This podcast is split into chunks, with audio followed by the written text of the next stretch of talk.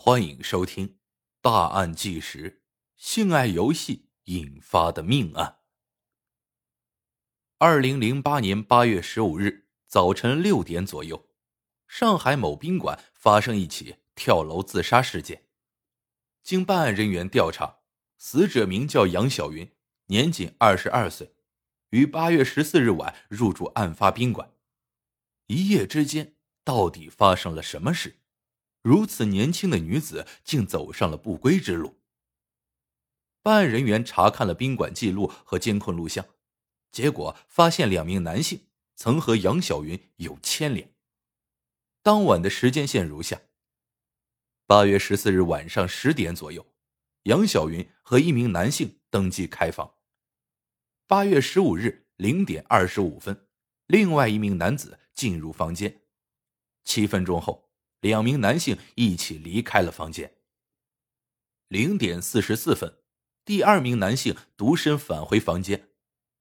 二点三十分，第二名男性离开房间。两点五十九分，第二名男性试图进入房间，不过杨小云并未开门。此后，第二名男性找来工作人员，请求帮忙打开门。工作人员发现房间反锁。拒绝了该男性的要求，随后第二名男性离开酒店。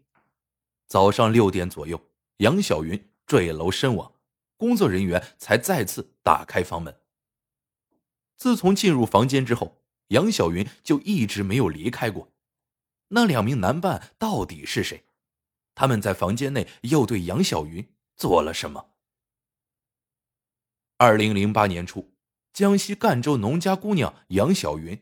和二姐一起来上海打工。初到上海，杨小云在房地产中介公司工作。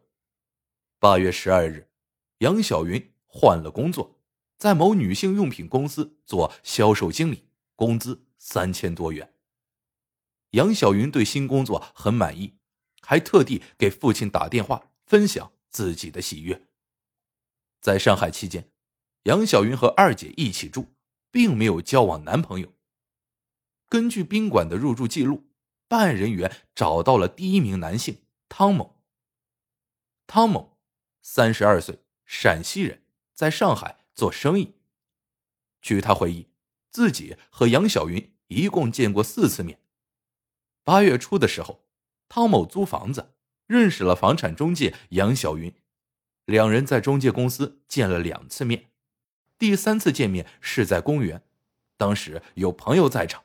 一共六个人，汤某还专门对朋友说：“杨小云长得漂亮，可以试着发展一下。”随后，一行六人去了酒吧，汤某和杨小云交换了联系方式。八月十四日，汤某主动约杨小云吃饭，这是两人第四次见面。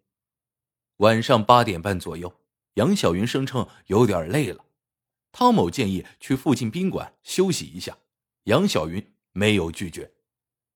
两人在去宾馆的路上，汤某偷偷在超市买了避孕套。杨小云跟随刚见面四次的男性朋友去宾馆，内心出现过挣扎。在路上时，他给自己的朋友打电话。进入房间后，依然没有挂断，两人闲聊了一个多小时。可想而知，杨小云当时有些紧张，有些犹豫。只能借着打电话来掩饰。最终，汤某和杨小云发生了关系。汤某声称双方是自愿的。不过，办案人员从汤某的手机上发现了一条短信，也许可以推断一下当时的情况。汤某给朋友严某发短信：“我这儿有个女的，她还是处女，不一定搞得定。一会儿你也来宾馆。”由此可见。汤某和杨小云当时的关系有些不太融洽。他进入房间后，曾试图和杨小云发生关系，但遭到其拒绝。给朋友发送完短信后，汤某不知用了什么手段，最终才如愿以偿。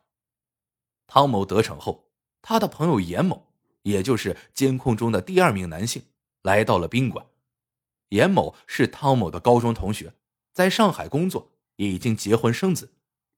三人简单交谈了一会，汤某和严某一起离开房间去买宵夜吃。最终，汤某一去不回，只有严某一人回了宾馆。据严某回忆，他和杨小云独处时曾试图亲热一番，但遭到拒绝。当时杨小云情绪十分低落，他对严某说：“我刚和汤某发生了关系，身体不纯洁了。”杨小云作为农村姑娘，本身在男女关系上还是保守的，见面四次就开房失身于人。恢复理智后，他感到十分后悔。此后，杨小云努力平复了一下心情，让严某赶紧离开房间。严某没有得手，内心十分不甘。他担心出了房门就再也进不来了，于是将杨小云的包和房卡顺走了。严某在走廊徘徊了一段时间，试图再次进入房间，却发现杨小云已经将房门反锁。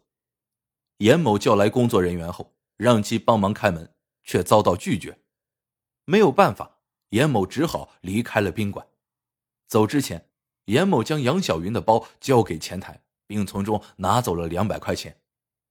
折腾了半天，啥事都没做，这两百元就当是车费和夜宵钱了。严某可不想做亏本买卖。离开宾馆后，严某在某酒吧和汤某会合，汤某还纳闷的问道：“怎么没在那儿过夜？”得知严某寻欢失败后，汤某嘲笑道：“一定是你太粗暴了。”汤某之所以有好事叫上朋友严某，皆因二人之间有过约定。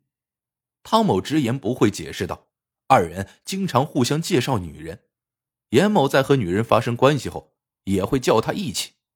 这对于他们两个来说，不过是一场成人之间的性爱游戏，逢场作戏罢了。汤某和严某经验丰富，将感情视为游戏，却没想到因此害死了杨小云。作为一个二十二岁的年轻姑娘，杨小云刚到大城市不久，自然对爱情有着渴望。汤某这样三十多岁的成功男人，对杨小云有着不小的吸引力。杨小云没有男友，而且还是处子之身，可见其对男女关系的观念十分传统。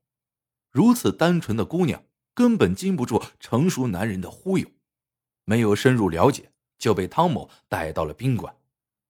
杨小云将汤某视为男友，内心经过一番挣扎，才委身于他。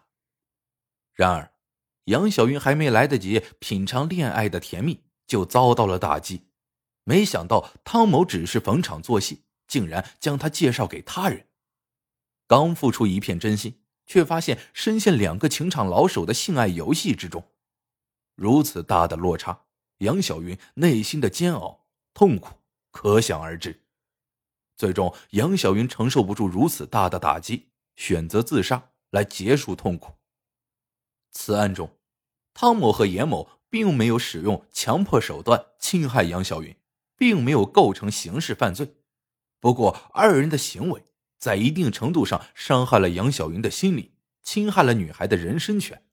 而且，严某明知杨小云情绪糟糕，可能引发严重后果，却并未向宾馆透露此情况，存在过失。